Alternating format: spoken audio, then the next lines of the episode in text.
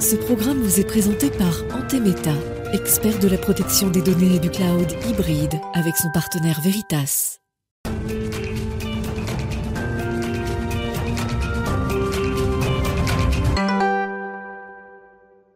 Bonjour et bienvenue à tous. Que recouvre ce label français? Secnum Cloud qui est censé euh, garantir la plus haute sécurité sur nos données sensibles On en parle. Je poserai en tout cas la question à euh, Stéphane Ankawa, directeur général du premier acteur en France à avoir obtenu ce label, OuDrive. Euh, ce sera donc son interview dans quelques instants. Mais le cœur de l'émission, lui, sera dédié au débrief de l'actu. On parlera notamment de l'enquête de l'autorité de la concurrence sur les pratiques des éditeurs de logiciels avec une instruction, une première instruction euh, portant sur SAP. On évoquera évidemment Elon Musk avec euh, la polémique qu'il nourrit sur le nombre de faux comptes sur Twitter. Et puis on commentera encore une fois ce crash des crypto-monnaies avec ce que ça augure pour la suite. Mais ce ne sera pas fini. Ensuite, on aura un rendez-vous avec le monde du libre et on s'interrogera là sur ce qu'est le cloud libre. Mais tout de suite, c'est le moment de l'interview. On parle donc de ce label très haute sécurité sur les données.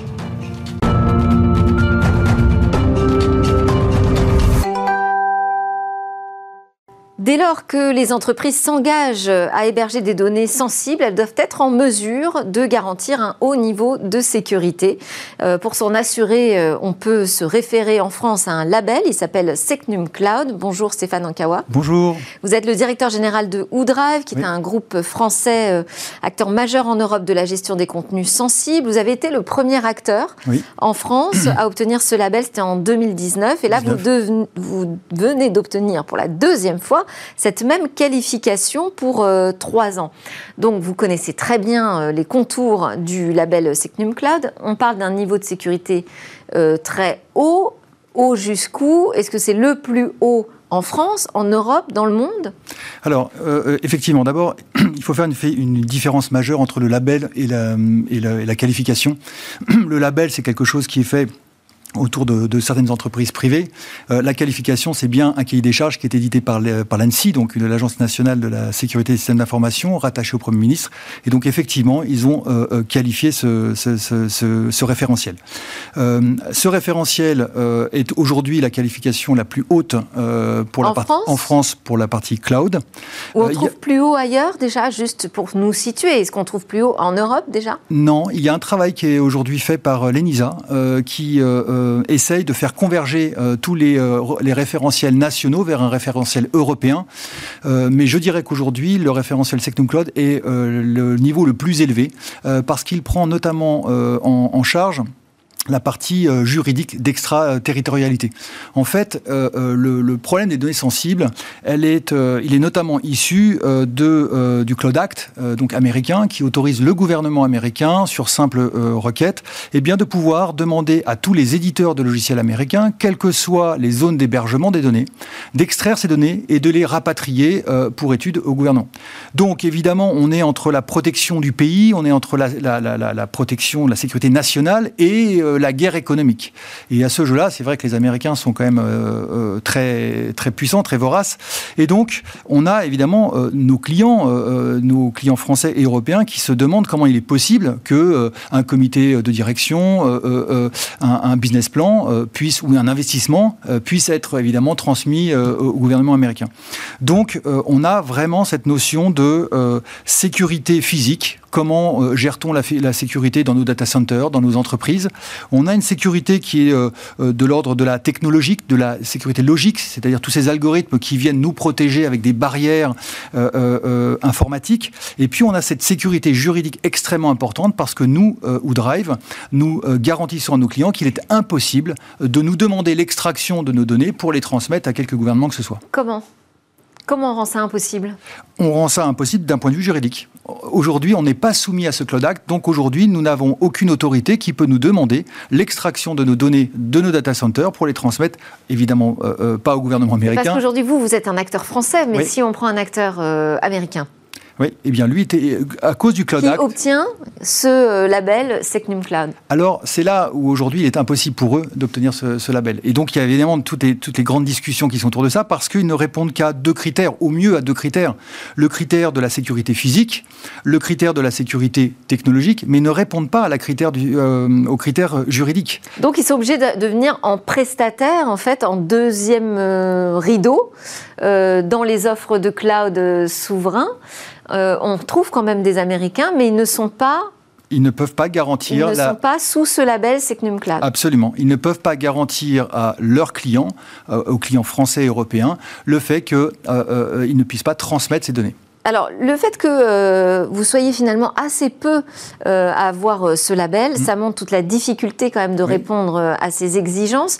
Qu'est-ce qui est le plus compliqué? Qu'est-ce que ça engage comme travail de votre côté? Alors, chez Woodrive, c'est à peu près 50 travail, 50 travail avec les différentes, différentes instances, parce que dès lors qu'on touche aux trois volets, évidemment, physique, technologique et, juridique, il faut adapter tout l'écosystème, il faut adapter typiquement nos bureaux, il faut adapter nos nos salles de travail, euh, la, qualification des personnels qui vont euh, travailler sur tout ce qui est en production. Donc il y a un gros travail de préparation. Et puis derrière, il y a un travail de, de gestion du risque, euh, c'est-à-dire d'identifier sur chaque sujet de l'entreprise où est-ce qu'il peut y avoir un risque, comment on contourne ce risque-là, quel plan d'action on met. Et donc c'est un travail effectivement d'environ 5 ans. 5 ans et c'est un coût aussi, j'imagine, élevé Oui, c'est un coût, c'est un coût élevé. Euh, c'est euh, un nombre de personnes importantes qui travaillent dans l'entreprise sur ces sujets-là. Euh, si vous voulez, Secnum Cloud ou la, ou la requalification Secnum Cloud, c'est bon, c'est régulier, c'est tous les deux ou trois ans selon l'étape. Vous avez entre ces deux audits de qualification un audit de surveillance et donc vous avez des audits internes pour vous préparer à ça. Donc je dirais que un peu plus de la moitié de l'année, nous avons des équipes qui travaillent exclusivement sur euh, cette qualification-là pour pouvoir assurer toujours cette évolution.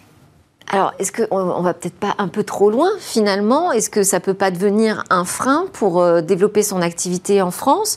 On sait qu'il y a beaucoup d'acteurs euh, français qui n'ont pas forcément aujourd'hui les reins suffisamment solides hein, pour obtenir ce label. Quel est votre regard là-dessus? Je suis épaté par euh, l'ingéniosité euh, des personnes malveillantes. C'était vrai il y a un siècle ou deux siècles euh, quand on parlait des casses dans, les banques. Aujourd'hui, nous avons quand même une quantité astronomique de, de, gens très ingénieux qui ont cette capacité de pouvoir rentrer sur un site, sur un, intranet et, finalement d'observer ou de gérer cette, cette donnée sensible. Donc, il est évident qu'il faut avoir des règles, il faut qu'on soit extrêmement attentif qu'on soit vraiment proactif dans la gestion de ça. Et je pense que oui, ça demande quelque chose qui est un, travail qui est colossal. En même temps, sans ça, je pense que euh, on s'endormirait, euh, on, serait, on serait probablement plus, euh, on, subirait, et donc on reste sans arrêt sur cette sur cette proactivité là. Donc, pensez qu'on ne se freine pas, qu'on ne freine pas notre, notre, propre activité. Euh, vous parliez de discussion au niveau euh, européen. Il y a effectivement une nouvelle norme de, confiance euh, qui est en train d'émerger. Vous participez aux travaux d'ailleurs pour ce Secnum Cloud européen. Est-ce qu'on partirait sur la même base? On irait encore plus loin ou à quelque chose de plus intermédiaire? Les discussions qui a majeur, majoritairement sont des discussions entre le niveau que nous avons en France et un niveau un peu plus bas. Et en fait, le vrai différentiel aujourd'hui qui fait du lobbying euh, à droite ou à gauche, c'est est-ce qu'on doit absolument inclure cette protection juridique. Euh, en d'autres termes, est-ce que qu'on doit laisser les opérateurs américains obtenir ce label? Exactement. Ou en tout cas, euh, toutes les entreprises qui euh, n'ont pas un siège en Europe avec un capital majoritairement européen. Donc oui, alors après, il y a effectivement différents pays parce qu'il y a une culture différente. Il y en a qui sont soumis beaucoup plus aux cultures du Commonwealth en, termes de, façon de gérer le droit. Il y a, d'autres pays qui sont beaucoup plus dans la notion du, des règles, et c'est un peu le cas en France. En France, on a besoin de règles euh, pour pouvoir auditer, pour pouvoir comprendre, pour pouvoir garantir. Donc, c'est ces cultures-là qui, s'opposent, euh, avec, euh, nous en tout cas, on l'espère, une, décision courant 2023 sur cette qualification EUCS et le contenu de cette qualification. Merci beaucoup Stéphane Kawa pour nous avoir éclairé sur euh, tout ce que recouvre euh, ce label et cette qualification autour du SecNumCla, la sécurité pour nos données sensibles. Stéphane Kawa, directeur général de Woodrive. Merci encore. Merci. C'est l'heure de notre euh, débrief de l'actu Hebdo Tech.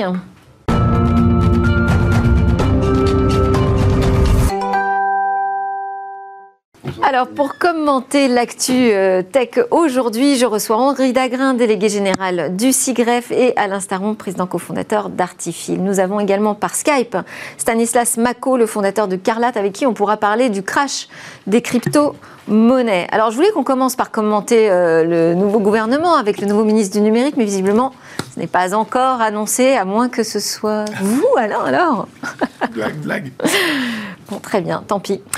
Euh, on aurait eu un super scoop, ça aurait été top. Mais à la place, nous allons commenter cette autre actualité. L'autorité de la concurrence qui a décidé euh, d'instruire une enquête sur SAP. Alors au départ, c'est une démarche du CIGREF, donc qui représente les directions informatiques des grands groupes et organisations française contre les pratiques déloyales de certains éditeurs de logiciels. Première question, Henri Dagrin, qu'est-ce que vous reprochez à ces grands éditeurs?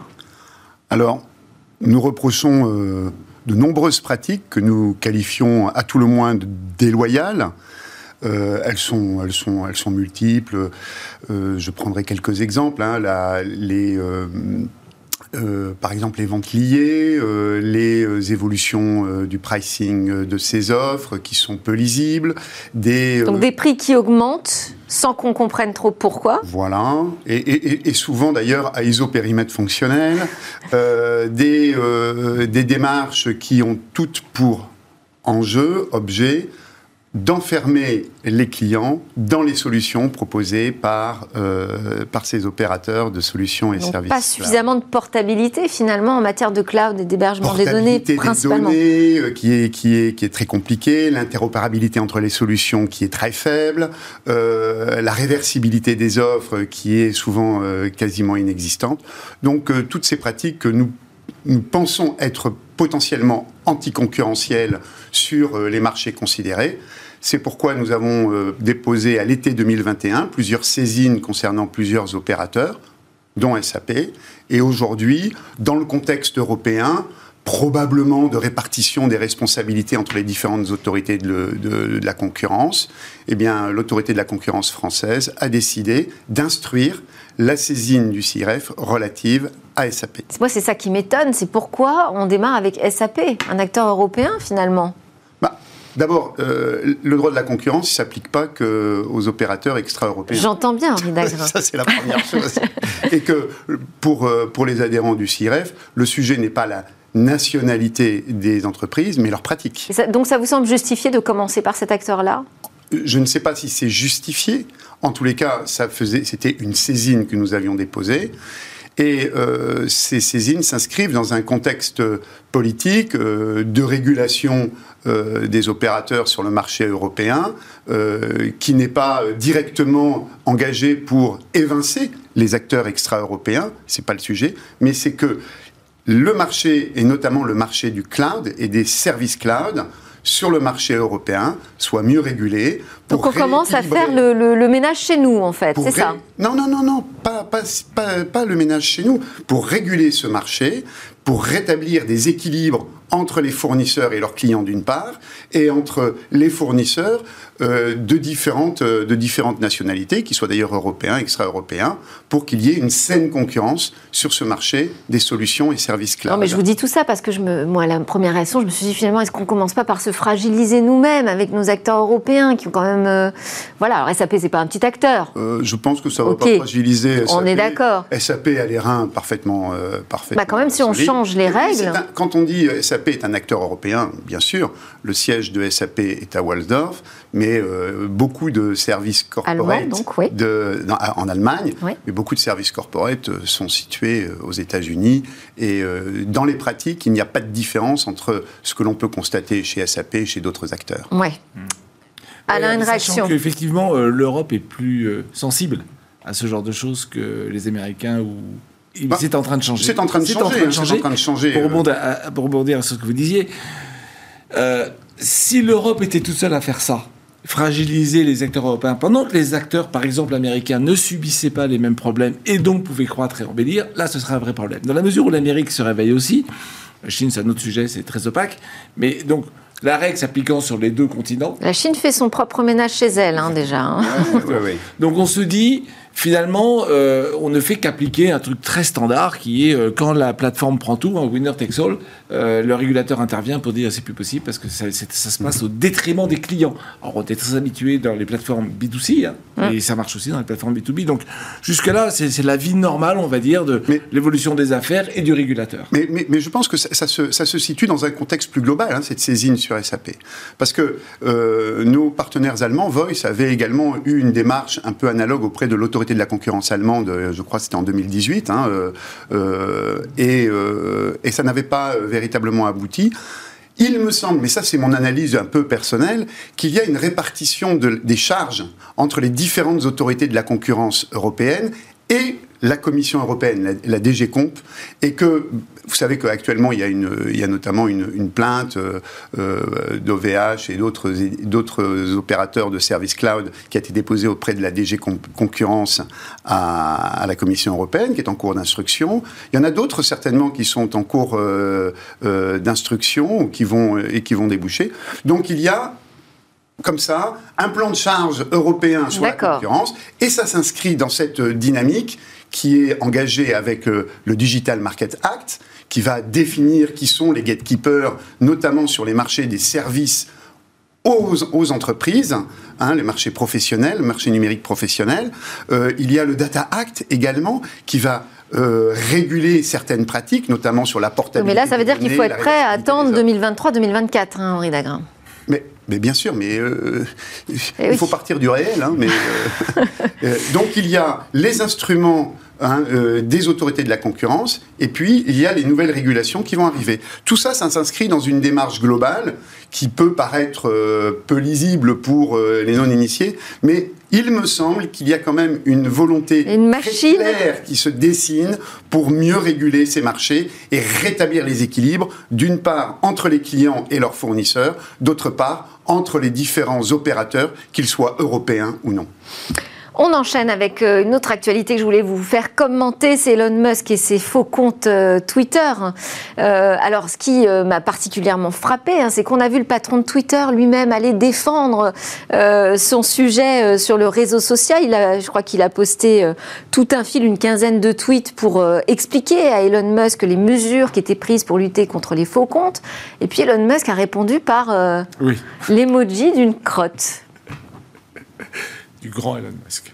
on, voit on le voit à l'image, je ne sais pas, mais enfin, c'est quand même assez flagrant. Voilà. Euh, du Elon Musk, euh, oui, mais alors là, ça veut dire quoi? Ça veut dire que c'est vraiment mal parti finalement ce rachat euh, de Twitter par Elon Musk? C'est peut-être à corréler d'un autre sujet sur le crash des bitcoins et des crypto-monnaies. Elon Musk, il n'a pas voulu dire combien il avait en crypto-monnaie. C'est déjà qu'il a fait marcher en arrière, il vendait des Tesla en crypto-monnaie, puis il est revenu en arrière. Si une part significative de l'argent qu'il comptait mettre sur Twitter vient de crypto-monnaie, ben, il n'ajuste plus. Donc ça peut être aussi, euh, aussi simple que ça. Et le cours de l'action ayant dévissé, étant descendu au-dessus des 40 dollars venant de la, sa proposition à 54, ben, il peut faire moins 30, hein. c'est pas mal. Alors, en même temps, on peut comprendre que racheter une entreprise, euh, parce que là, en fait, euh, le chiffre euh, qui est évoqué serait de 5% officiellement. Elon Musk, lui, il parle plutôt de 20%. Mmh. Il est même allé jusqu'à appuyer un tweet qui parlait de 50% de faux comptes sur Twitter. On se dit, effectivement, racheter une boîte où 50% des comptes sont faux. Bah, ah, ce que l'on sait quand même, c'est qu'il y a de nombreuses officines qui font euh, euh, de la désinformation ou des opérations d'influence qui utilisent, des, euh, robots. utilisent des robots pour créer des milliers et des milliers de comptes et puis inonder Twitter et d'autres réseaux sociaux d'informations falsifiées. Il y a eu une très belle opération menée par le ministère des Armées il, y a, il y a quelques jours pour débunker hein, euh, les informations russes sur euh, euh, les allégations de, de charniers qu'aurait laissé l'armée française sur une base au Mali. Et euh, il faut saluer euh, l'intelligence qu'a eu euh, le ministère des Armées et l'état-major des Armées pour démontrer, hein, mais par le, menu, la façon dont cette opération de désinformation a été menée avec des milliers et des milliers de comptes, notamment sur Twitter, qui sont des faux comptes dédiés à la désinformation au profit de l'État russe. Oui, c'est-à-dire que il y, a un tel mouvement massif euh, de désinformation qu'on en vient à soupçonner effectivement la réalité des comptes euh, euh, derrière ceux qui relaient ces, informations. Mais pour autant, Elon Musk nous dit qu'il bah, il faut davantage de liberté d'expression, il faut moins de modération. Oui, pas très cohérent. il a dit à, Thierry Breton, qui, était, qui l'avait croisé ah, aux États-Unis. Il a salué la démarche européenne. Il a dit que je suivrai la modération. Bon, ah, bien sûr. Euh, je crois qu'avec le DSA, le Digital Service Act, l'Europe a fait un, pas en avant très substantiel, justement pour lutter contre ces opérations. en même temps, si finalement il avait déjà dans la tête qu'il rachèterait pas Twitter, c'était facile de dire oui, on va tout respecter, Monsieur Breton. si quelqu'un est dans la tête d'Elon Musk, euh, j'aimerais bien qu'il vienne nous en parler. Bon, enfin, rétractation ou pas, affaire à suivre avec Elon Musk. Euh, peut-être est-ce lié effectivement à ce crash des cryptos. Donc, on va faire intervenir notre euh, invité par Skype, Stanislas Mako. Bonjour, vous êtes connecté avec nous. Bonjour. Vous avez suivi sans doute nos discussions. Alors rappelez-nous un petit peu déjà le contexte, là, ce qui se passe dans le milieu des crypto-monnaies. Le contexte est, assez simple. Euh, on va dire que la, plupart des crypto-monnaies ont perdu 50% de leur valeur depuis leur plus haut historique respectif. Donc là, on avait, un, on avait un Bitcoin qui a dû atteindre, je crois, les 64 000 dollars à son plus haut et qui là maintenant est autour des, des 30 000 dollars. Oui. Euh, donc il y, a, un effet, euh, alors avec plein de, plein de corrélations différentes, mais, euh, mais il, y a, y, a, un effet fort sur le cours des cryptos en ce moment, et donc on, peut appeler ça effectivement un crack. Donc il y a un effet. Est-ce que vous voyez un effet domino? Parce qu'on a vu donc d'autres crypto-monnaies dans le sillage du Bitcoin s'effondrer, mais jusqu'où peut aller cet effet domino? Ou est-ce que ça vous semble assez circonscrit? Alors, il y a un effet domino qui est Enfin, qui est lié aussi à la conjoncture. Euh, les crypto-monnaies sont quand même de plus en plus liées à la conjoncture économique mondiale et euh, on, est, on est tous d'accord pour dire qu'on traverse une crise économique, on sort d'une pandémie, on rentre dans une guerre où parfois on se demande si elle va pas être mondiale, euh, on est quand même dans une incertitude profonde. Euh, on entame aussi des, Tout le monde nous annonce qu'il va y avoir euh, les, pires famines euh, à cause de la sécheresse en Inde. Enfin, on, est quand même dans une incertitude mondiale qui fait que, d'une manière générale, tous les marchés sont à la baisse, pas seulement, pas seulement le cours des crypto-monnaies. Est-ce que c'est un effet domino? Je ne saurais pas le déterminer. Je pense que c'est un effet global surtout, et que, et que toutes les, toutes les, bourses même ont, ont tendance à baisser. Oui, mais alors j'avais posé la même question parce que depuis le début de semaine, hein, j'essaye euh, de comprendre et qu'on fasse un peu de pédagogie sur ces sujets-là, mais euh, on pensait que les crypto-monnaies pouvaient justement être une sorte de valeur refuge hein, dans des contextes de crise, dans des contextes de guerre. Euh, et là, ben, on s'aperçoit qu'en fait, c'est pas du tout le cas. Plutôt le contraire c'est les actifs les plus risqués. Enfin, euh, oui, on fera réagir Stanislas après, oui. c'est les actifs les plus risqués. Et là, dès que ça devient euh, incertain, on a envie de réaliser des liquidités. Ben, les premières qu'on va chercher, c'est forcément les cryptos. Et comme il n'y a pas tant que ça, dès qu'on est quelques acteurs forts, enfin dès qu'ils sont, j'en suis pas, quelques acteurs forts à aller chercher des liquidités, ben ça effondre le cours. Enfin, je pense que c'est, faut pas tellement chercher plus loin. Ah, euh, Henri, pardon. je, ne commenterai pas d'abord parce que je suis certainement pas le mieux placé pour en parler. Mais euh, cette, euh, cette remarque récurrente euh, et cette critique récurrente des, des crypto-monnaies sous l'angle effectivement d'actifs qui sont essentiellement dont, la croissance est essentiellement euh, drivée par, par, par la, spéculation, euh, les, accusations de pyramide de Ponzi, euh, de madophisation des, cryptos. Voilà, moi je, regarde ça en béotien et avec un regard extérieur, mais je ne suis pas forcément étonné. Bon, alors, moi, j'ai reçu quand même Faustine Fleuret de l'ADAN euh, hier qui euh, m'a expliqué que, euh, en France, en tout cas, les, crypto-monnaies et tous les acteurs du monde des cryptos étaient restés plutôt solides sur ces bases, que la régulation fonctionnait ici. Je ne sais pas quel est votre regard là-dessus. Vous, vous êtes aussi un spécialiste des NFT. Euh, est-ce que euh, cet effondrement-là de, grosses crypto-monnaies, quand même, hein, euh, est-ce que ça peut avoir un impact sur ce marché des NFT qui était quand même aussi plein dans l'emballement? Oui, alors il a, il a un impact. Il était aussi dans l'emballement. Il était dans l'emballement dans la même période où le, le, Bitcoin était, euh, était dans l'emballement. Euh, je vous partage juste un, un, graphique sur, la, sur les différentes valorisations euh, du, du, du, Bitcoin. On est monté donc en fin novembre de l'année dernière à un plus haut historique. On est effectivement plus bas aujourd'hui, deux fois plus bas que le plus haut historique. En attendant, on est aussi largement deux fois plus haut que les, les, différents cours d'il y, a, y a deux ans. Donc, euh, on se pose toujours la question de euh, Bitcoin is dead. Voilà tous les, tous les marqueurs, tous les points rouges, c'est l'ensemble des moments où on a dit que le Bitcoin euh, était mort et il n'y avait plus d'intérêt au Bitcoin. bon, voilà, c'est pas la première fois qu'on a cette discussion, on l'a régulièrement. Moi, je ne pense pas que le, Bitcoin soit mort, je ne pense pas que les crypto-monnaies soient mortes. On est dans un effet, en fait, où effectivement, il y a, une conjoncture générale où les, choses se crispent. Ça se, aussi, ça se crispe aussi, effectivement, sur le marché des NFT, parce que les NFT sont essentiellement payés en crypto-monnaie. Euh, quel est l'intérêt de vendre son NFT euh, à un moment où la crypto-monnaie vaut deux fois moins cher? Alors sur CalArt, nous on le fait avec des, euros et des dollars, donc il n'y a, pas spécialement ce, moment de crise sur CalArt, mais effectivement dans le, marché général euh, des NFT se, refroidit lui aussi, euh, et, c'est normal, c'est très conjoncturel et, on le voit par ailleurs, on le voit pas seulement sur les crypto-monnaies, on le voit pas seulement sur les NFT. Euh, on peut dire que si on veut, les, crypto-monnaies sont peut-être une pyramide de Ponzi, je le crois pas parce qu'il y a un nombre euh, de crypto-monnaies définies, en tout cas pour le Bitcoin, il y a un nombre de Bitcoin définis sur le marché et c'est ce qui en fait une valeur plus ou moins refuge. Elle, elle aurait pu s'écraser beaucoup plus. Et euh, quelque chose qui, qui, qui, a renforcé la crise qu'il y a sur le Bitcoin sur les, sur les derniers jours, c'est le stablecoin UST. C'est quelque chose dont, vous avez peut-être parlé au cours de la semaine, mais, mais il y a quand même un, le, le, un stablecoin qui s'est complètement écrasé. Euh, la, la crypto-monnaie Luna qui, elle, s'est complètement écrasée.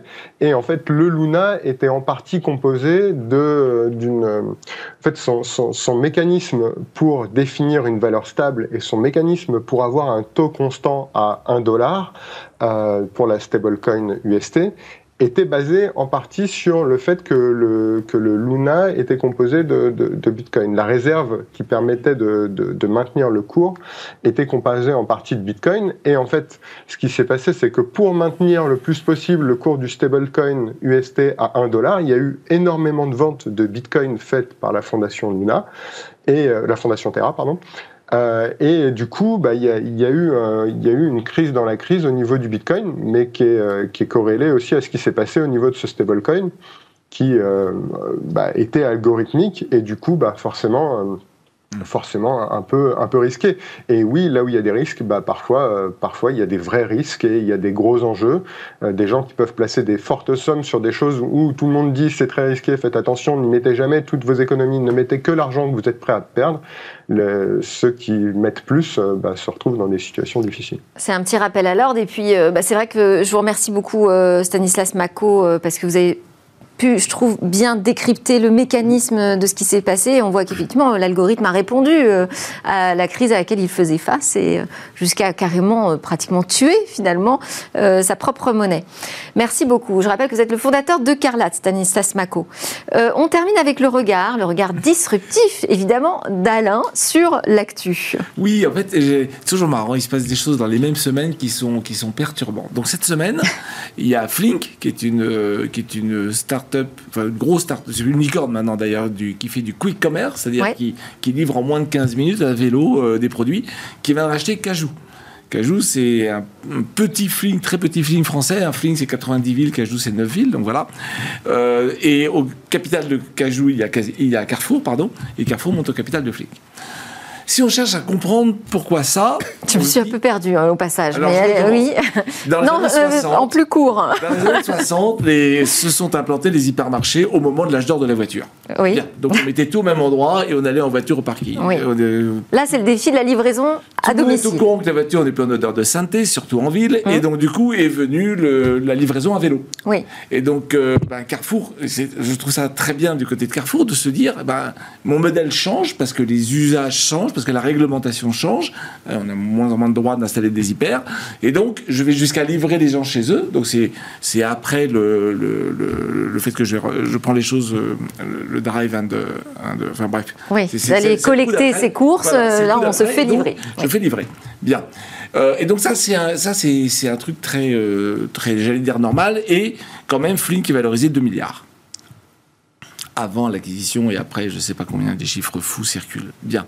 Et dans le même temps, vous avez Uber Eats qui euh, expérimente à San Francisco deux livraisons, deux systèmes de livraison à robots Pardon, oui. avec des robots. Euh, donc, euh, d'un côté, vous avez des livreurs en vélo qui ne sont pas salariés. On est vraiment dans le modèle Uber classique, hein, euh, qui sont payés 10 euros de la course. Et de l'autre côté, le Uber en question, qui probablement a expérimenté les limites de son modèle, qui n'a pas eu les moyens, vous vous souvenez, de poursuivre sa course vers les véhicules autonomes, les moyens financiers, euh, qui fait avec euh, d'ailleurs euh, les gens à qui il a revendu sa filiale pour une partie des, de son activité, de ses tests, qui dit, ben, du coup, c'est des robots qui vont livrer. Je remplace donc, je remplace. Je fais faire par des robots ce qui sont faits auparavant par des humains.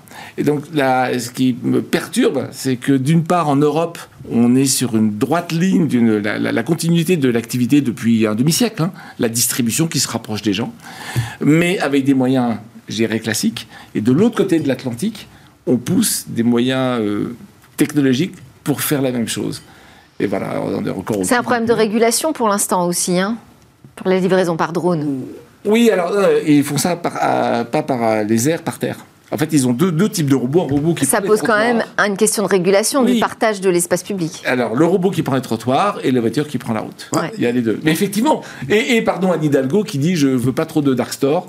Donc, il y aura une troisième régulation sur combien je mets dark store. C'est les petits magasins où j'ai pas le droit de rentrer qui ont les produits prêts pour être livrés. Qui sont vraiment dédiés à la Mais livraison. la régulation elle joue toujours un rôle, on l'a vu avec SAP, positif dans, la série, dans le genre où il faut protéger les, les clients, quels qu'ils soient, hein, B2C ou B2B, mais elle peut être aussi euh, un frein dans le développement de l'innovation. Un mot. Un mot, mais en fait, on est, on est face à des, à, des, à des systèmes assez cycliques. Hein, euh, Mmh. Jusque dans les années 50-60, les campagnes françaises étaient euh, sillonnées par des boulangers, et c'est encore un peu le cas, par les Les boulangers, camionnettes, les, ouais. les épiciers, euh, le boucher, le poissonnier qui venait une fois par semaine le vendredi, euh, le livreur de lait euh, dans les villes. Le euh, avant ça, le, le- le porteur d'eau. euh, Enfin, vous voyez, ce sont des, des phénomènes Ouais. assez cycliques quand même, et qui doivent être peut-être regardés dans le temps long et comprendre pourquoi à un moment donné, un, un phénomène s'est tari euh, et a été Ouais. remplacé par un autre, et pourquoi est-ce qu'il revient? Je pense qu'il y a peut-être une, une explication dans le temps long qui pourrait être cherchée, ça serait pas inintéressant. Ah, mon point, c'est quand même la technologie. Merci beaucoup. Eh ben nous, on n'a plus le temps. Ah, pardon. Voilà, merci beaucoup Henri Dagrin, délégué général du CIGREF et Alain Staron, président cofondateur d'Artifil pour vos commentaires sur l'actu Merci, aujourd'hui dans. Smart Tech. Juste après la pause, on parle du monde du libre.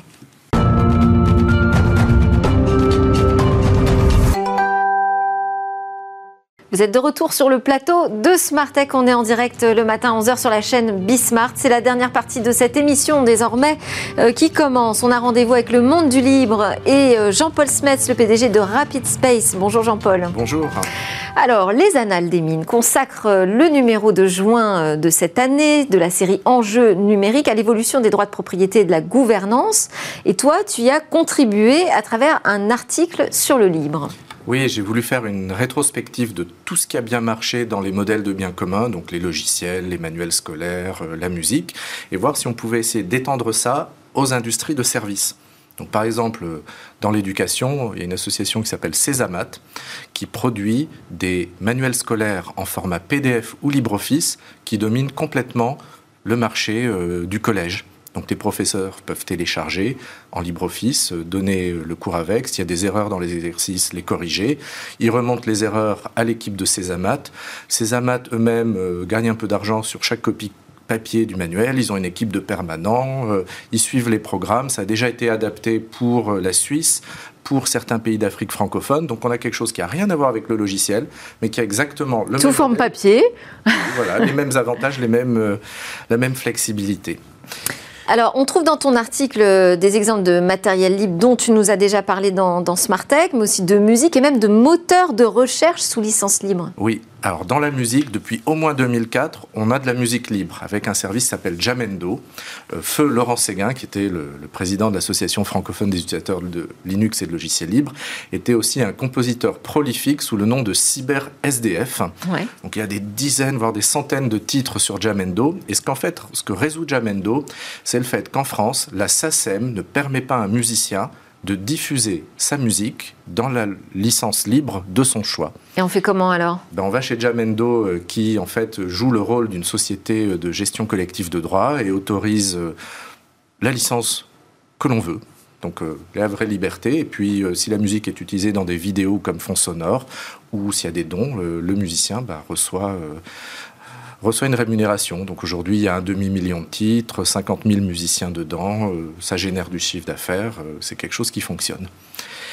alors, ce qui m'a le plus étonné, c'est que je croyais que concurrencer Google Search, c'était pas possible. Et j'ai découvert un individu, Joseph Kuled, ancien mathématicien de l'université d'Uppsala en Suède, qui a fait tout seul un moteur de recherche à la vitesse absolument bluffante.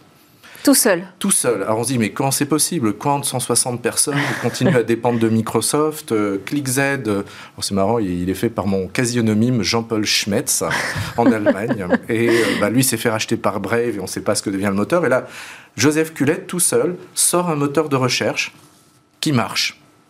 Et en fait, la raison, c'est que derrière, il y a un projet qui s'appelle Common Crawl, qui est un corpus qui est une espèce d'énorme copie du web, 3 milliards de pages, 320 téraoctets de données, et qui permet à un individu dans son coin de monter euh, son moteur de recherche euh, en une année environ. Et alors c'est vrai que moi je l'ai testé, la rapidité c'est absolument bluffant, c'est quasi instantané hein, le résultat. Euh, et alors quand est-ce qu'on pourra parler de cloud libre? Alors le, cloud en fait, c'est pas du logiciel, ni du matériel, ni des données. C'est autre chose, c'est un service. Et donc, pour bien réfléchir, je me suis demandé, mais quand est-ce qu'on aura des restaurants libres? Oui. Voilà. Alors parce que par exemple, euh, on, en a peut-être marre de tous ces bistrots euh, qui vous servent du plat réchauffé acheté chez Métro. Est-ce qu'on pourrait pas, je sais pas, avoir quelque chose comme du Joël Rebuchon, mais qu'on a le droit de copier partout pour avoir de la bonne qualité euh, alimentaire dans toute la France? Et qu'est-ce que ça supposerait? Bah, Ça supposerait de connaître les recettes de Joël Rebuchon, où il achète ses vins, ses légumes, comment il forme son personnel, où il achète le comptoir, l'ambiance, la décoration, comment il organise tout ça pour avoir la fin le service Joël Rebouchon. Et ça, ça serait un restaurant libre.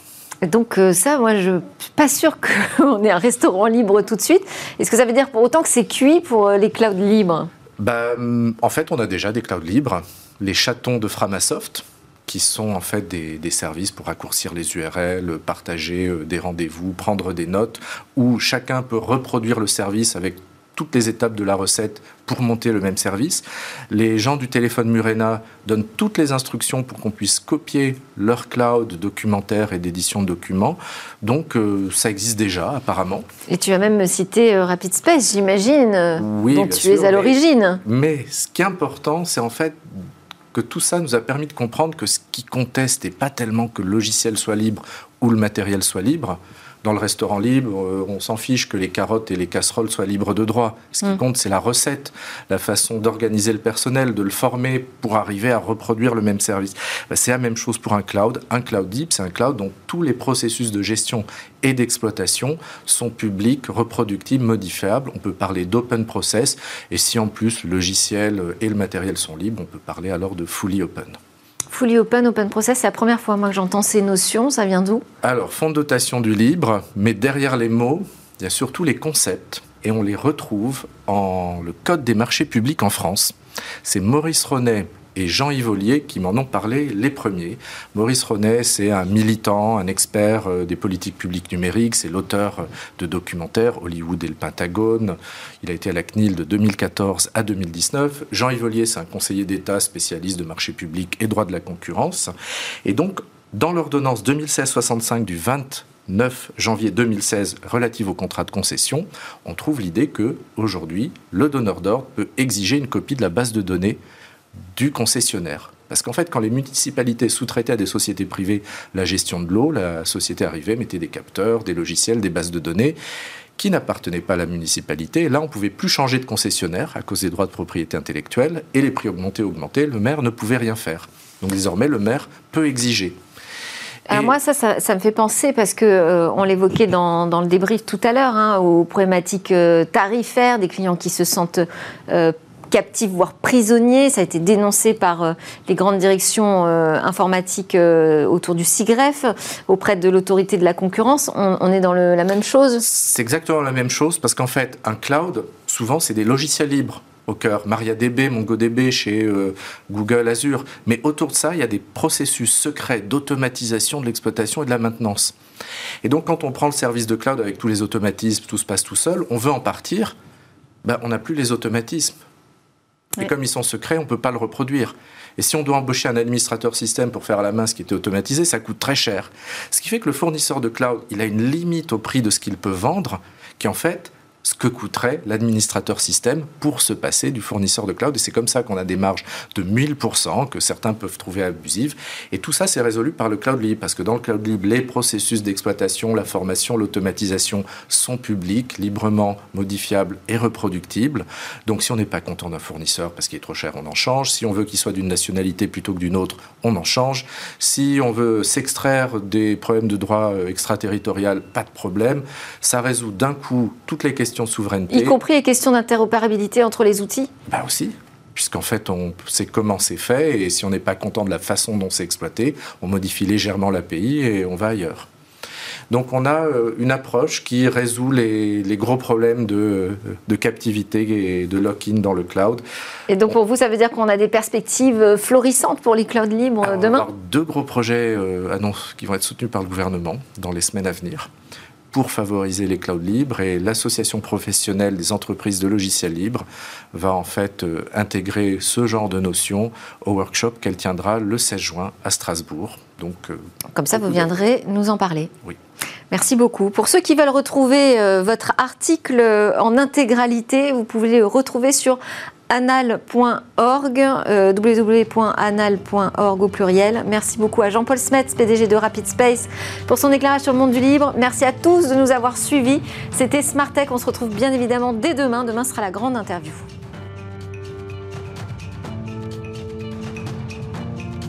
Ce programme vous a été présenté par Antemeta, expert de la protection des données et du cloud hybride avec son partenaire Veritas.